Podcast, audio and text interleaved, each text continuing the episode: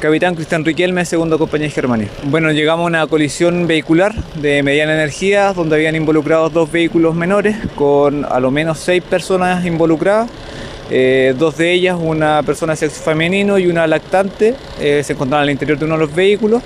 Eh, afortunadamente se encontraban liberados y esperamos la llegada de personal de SAMU para prestar la primera atención a estas personas. A ver, hay seis personas involucradas, afortunadamente se hizo una evaluación y ninguna de ellas tiene lesiones de seriedad, así que está, eh, fue entregado todo esto a salud y ellos están haciendo la evaluación final para la derivación a centro asistencial. ¿Una sola persona trasladada? Una sola persona trasladada. Sobre la colisión hay uno de los vehículos que no se le activó el airbag.